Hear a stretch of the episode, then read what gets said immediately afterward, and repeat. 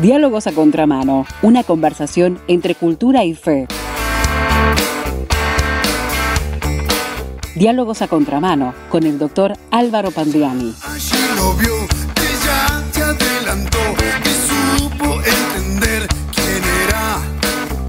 Lo hizo sin pensar, lo hizo sin dudar en darle lo La bienvenida al doctor Álvaro Pandiani a Diálogos a Contramano. ¿Cómo estás? Hola, buenas noches, ¿qué tal? Muy bien, y hoy nos vamos a preguntar, ¿una enseñanza egoísta? ¿No es que el cristianismo tiene otra manera de mirar la vida? Bueno, vamos a verlo.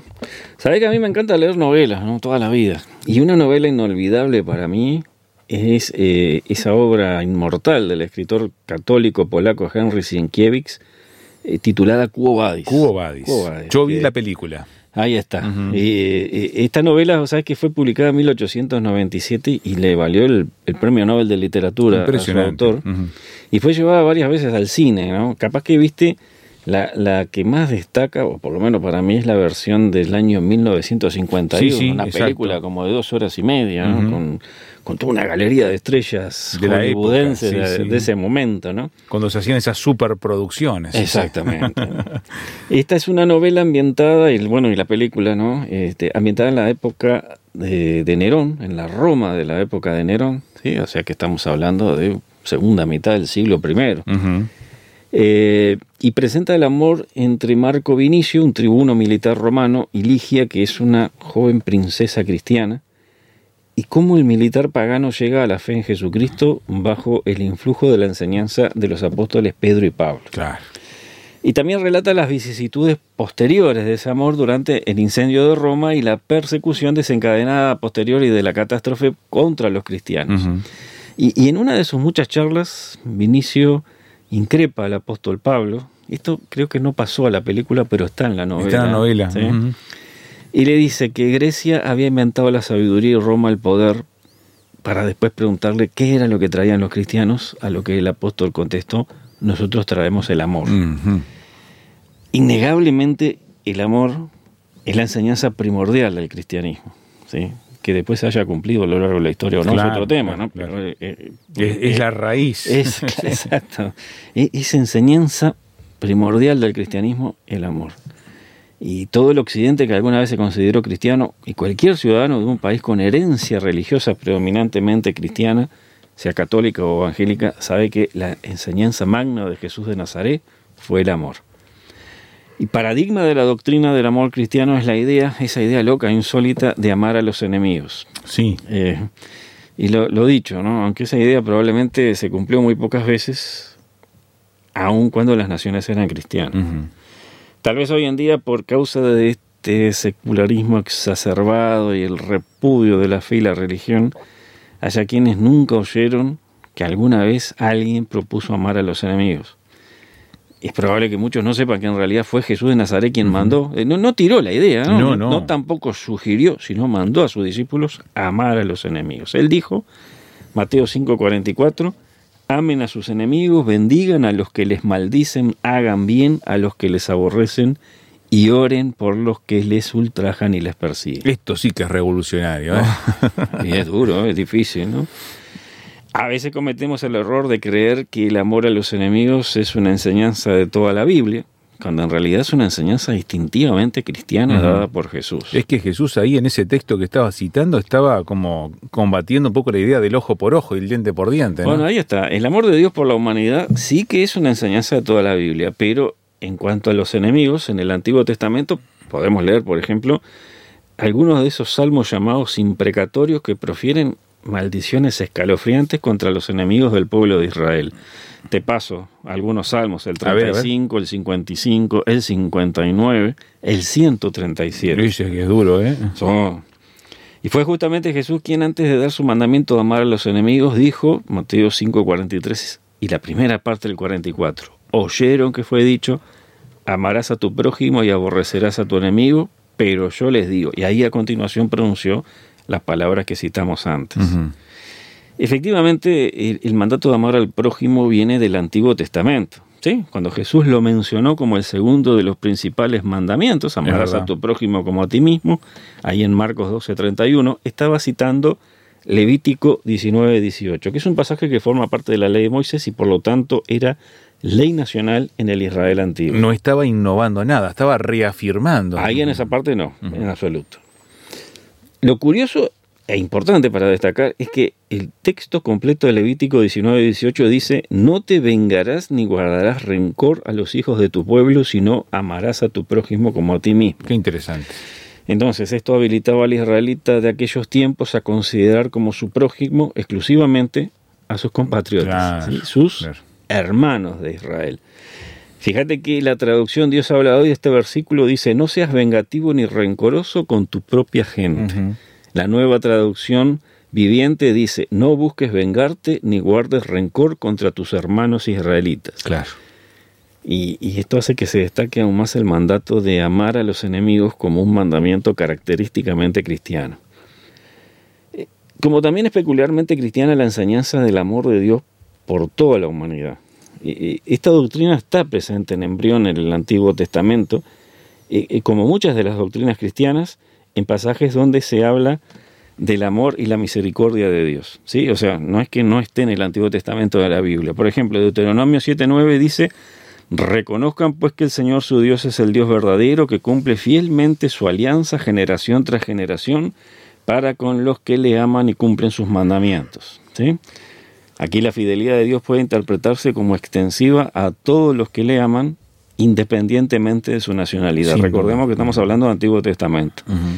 Y, y otro pasaje es el Salmo 36.7 en el cual se lee, cuán preciosa, oh Dios, es tu misericordia. Por eso los hijos de los hombres se amparan bajo la sombra de tus alas. Y aquí la expresión los hijos de los hombres puede interpretarse como extensiva a toda la humanidad. De hecho, la, nueva versión internacional traduce, cuán precioso, oh Dios, es tu gran amor. Todo ser humano haya refugio a la sombra de tus alas. Y la nueva traducción viviente lo hace de la siguiente manera. Qué precioso es tu amor inagotable, oh Dios. Todos los seres humanos encuentran refugio a la sombra de tus alas. Entonces, este concepto de que Dios ama a toda la humanidad alcanza, está presente en el Antiguo Testamento, pero alcanza su culminación en el Nuevo Testamento. Otra vez de boca de Jesús de Nazaret, en ese pasaje cumbre de toda la Biblia que es Juan 3:16, déjame citarlo una vez más, Esteban. De tal manera amó Dios al mundo que ha dado su Hijo unigénito, para que todo aquel que en él cree no se pierda, mas tenga vida eterna. Amén. Este pasaje nos habilita para en el resto del Nuevo Testamento interpretar cada mención del amor redentor de Dios como dirigido a toda la humanidad. Por ejemplo, 1 Timoteo 2, 3 y 4. Dios nuestro Salvador quiere que todos los hombres sean salvos y vengan al conocimiento de la verdad. Segunda de Pedro 3.9, el Señor no retarda su promesa, según algunos la tienen por tardanza, sino que es paciente para con nosotros, no queriendo que ninguno perezca, sino que todos procedan al arrepentimiento. Arrepentimiento. Estos dos pasajes los leímos hace dos semanas, Esteban, a ver cómo aparecen de vuelta. Sí, sí. Primera de Juan 4.10, en esto consiste el amor, no en que nosotros hayamos amado a Dios, sino en que Él nos amó a nosotros y envió a su Hijo en propiciación por nuestros pecados.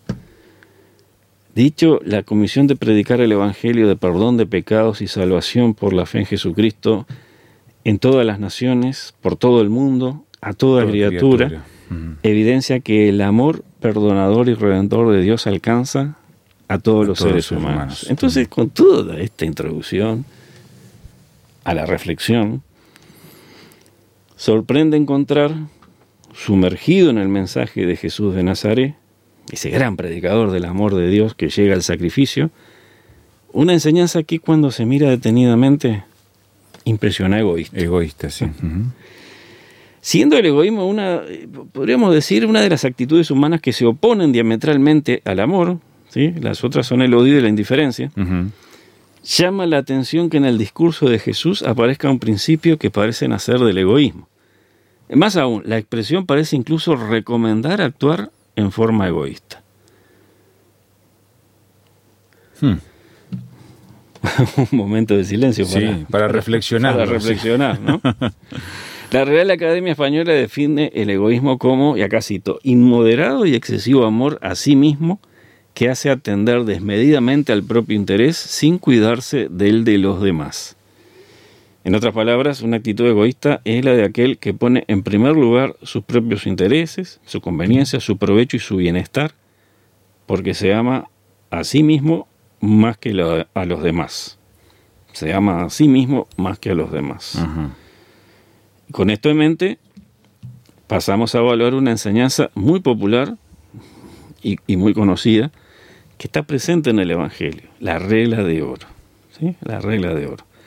En Mateo 7:12 se lee, todas las cosas que quieran que los hombres hagan con ustedes, así también hagan ustedes con ellos, porque esto es la ley y los profetas. La regla de oro en una u otra forma está presente en varias religiones y culturas precristianas.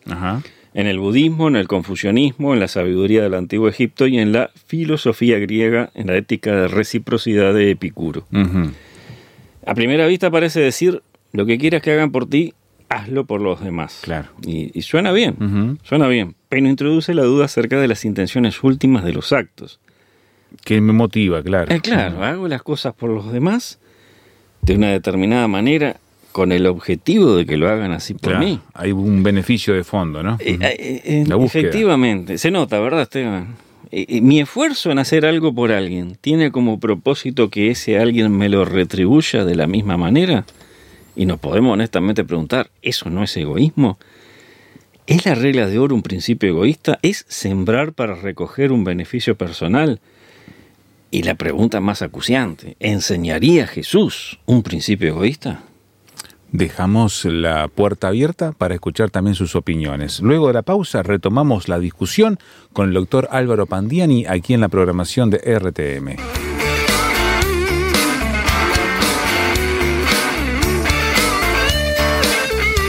Estás escuchando Diálogos a Contramano Una conversación entre cultura y fe con el doctor Álvaro Pandiani.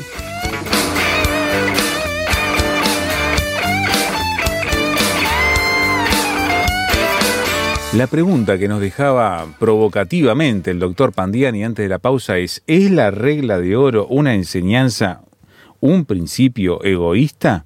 Y esto lo enseñó nada menos que el Señor Jesucristo. Entonces, cuestionarlo de esta manera nos, nos deja con cierta urticaria, Álvaro. ¿Por dónde contestamos esto? Bueno, es que en realidad la regla de oro se considera un principio moral básico de la humanidad que, eh, como ya dijimos, está presente en varias religiones de la antigüedad. En el artículo Regla de Oro de la Humanidad se lee lo siguiente, acá cito, la regla de oro es un principio moral reflejado en múltiples textos religiosos y laicos de la humanidad. Es un buen principio para juzgar una acción moral. Se basa en las expectativas al futuro y el espíritu de reciprocidad. Ajá. Eh, hasta acá la cita, ¿no? Sí, sí. Es interesante la referencia que se hace en este resumen a tres componentes básicos de la regla de oro. Expectativa, futuro y reciprocidad. ¿Sí? Si yo trato a alguien como quiero que me traten a mí, es porque tengo la expectativa de que en el futuro ese alguien me corresponda de la, misma, manera. Como nadie quiere ser maltratado, la regla de oro tiene implícito el que debe darse al otro un buen trato. El buen trato al otro es en cierta forma un mensaje enviado a esa persona diciendo que se espera de la misma un buen trato.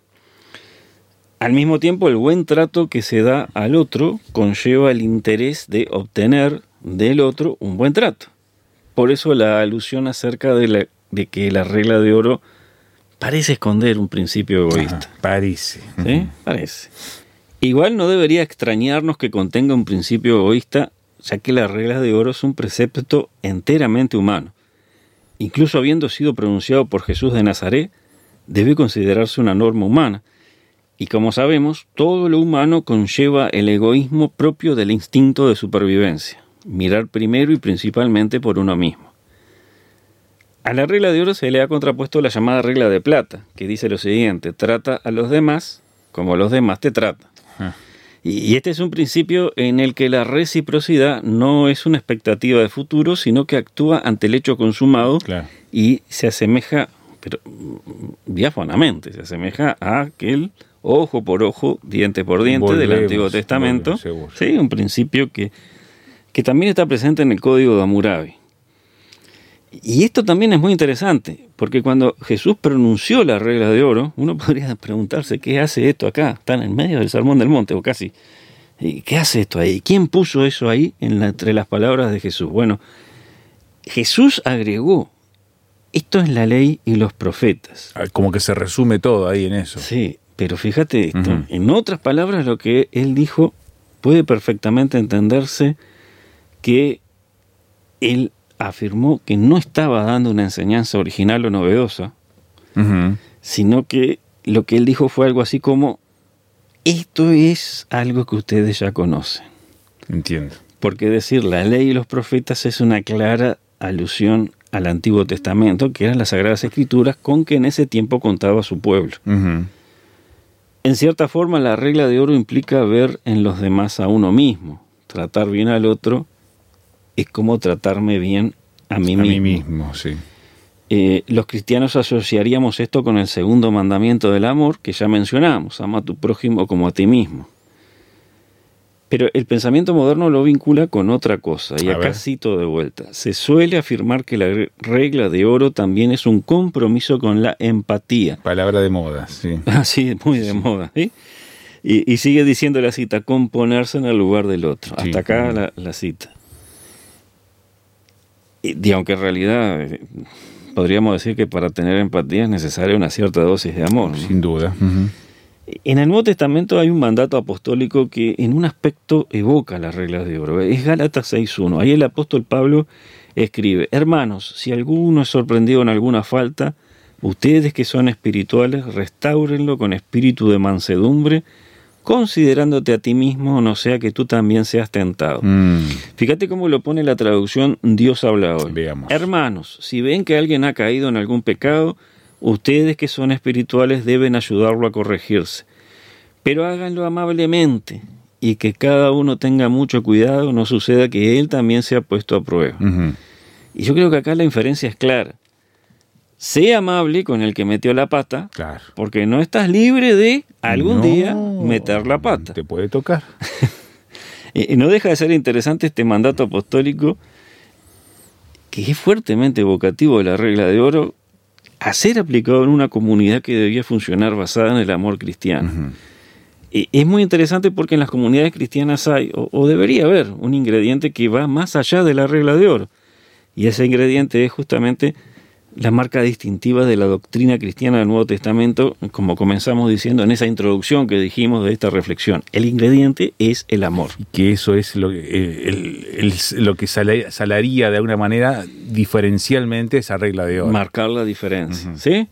La regla de oro, como ya dijimos, implica la expectativa de una conducta recíproca en el futuro. Sí.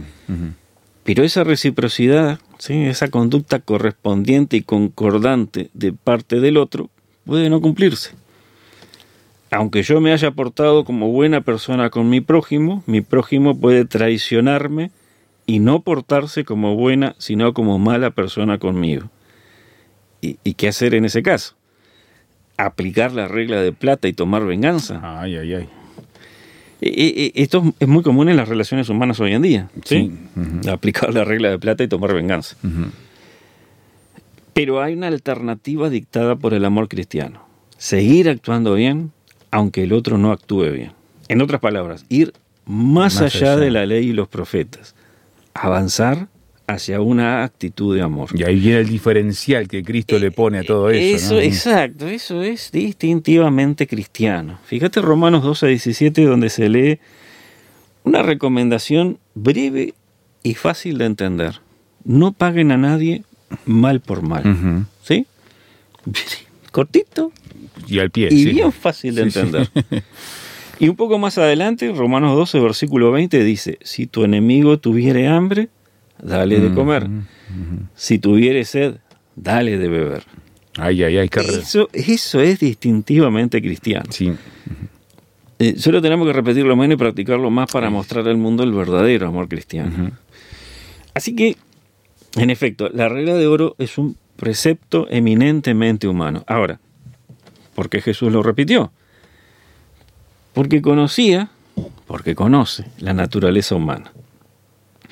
Sin embargo, como sugiere 1 Corintios 12:31 y el resto del capítulo 13, el amor es un camino más excelente. Un camino que Jesús mostró, enseñó y ordenó a sus discípulos. Juan 15, 12 y 13 dice, mi mandamiento es este, que se amen unos a otros como yo los he amado a ustedes. El amor más grande que uno puede tener es dar su vida por sus amigos. La regla de oro, Esteban, es la escuela. El amor, el amor cristiano, el amor tal como Cristo lo enseñó, es la universidad, una enseñanza superior. Amén. Quiera el Señor entonces que demos ese paso de que nos saque de la medianía de este mundo, de esta cultura y el diferencial del amor esté en nuestras relaciones. ¿Lo tenemos? ¿Lo vivimos? ¿Lo experimentamos? Bueno, déjenos saber su opinión acerca de todo esto y cómo lo pone en práctica a esta enseñanza cristiana. Puede hacerlo por SMS o WhatsApp, dándonos a conocer ejemplos bien de, de cómo lo está poniendo allí en su lugar de acción cotidiana. 091-610-610. Mensaje de texto o WhatsApp. Audio puede ser también, usted prefiera, la manera que usted desea comunicarse está abierta. 091-610-610. Tómese un minutito ahora antes de seguir con otra cosa, mismo aquí en la programación, y, y cambiar del tema, cómo lo expresa, cómo se enfrenta a esta enseñanza que es tan desafiante para todos los cristianos en este siglo XXI, eh, que tenemos que vivirlo de manera tal que mostremos el amor de Dios. 091-610-610. Le invito también a que tenga en cuenta desde el exterior para usar ese número, es agregándole el código de área adelante así, signo de más 598 91 610 610. Va de vuelta, signo de más 598 91 610 610 y puede escuchar nuevamente esta columna en el sitio web rtmuruguay.org rtmuruguay.org busque nuestros programas Diálogos a Contramano y esta columna titulada Una enseñanza egoísta.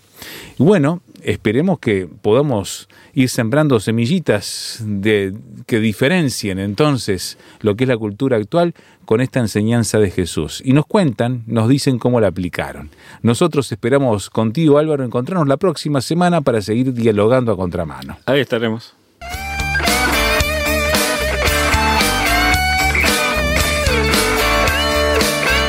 Esto ha sido Diálogos a Contramano con el doctor Álvaro Pandiani. Una producción de Radio Transmundial.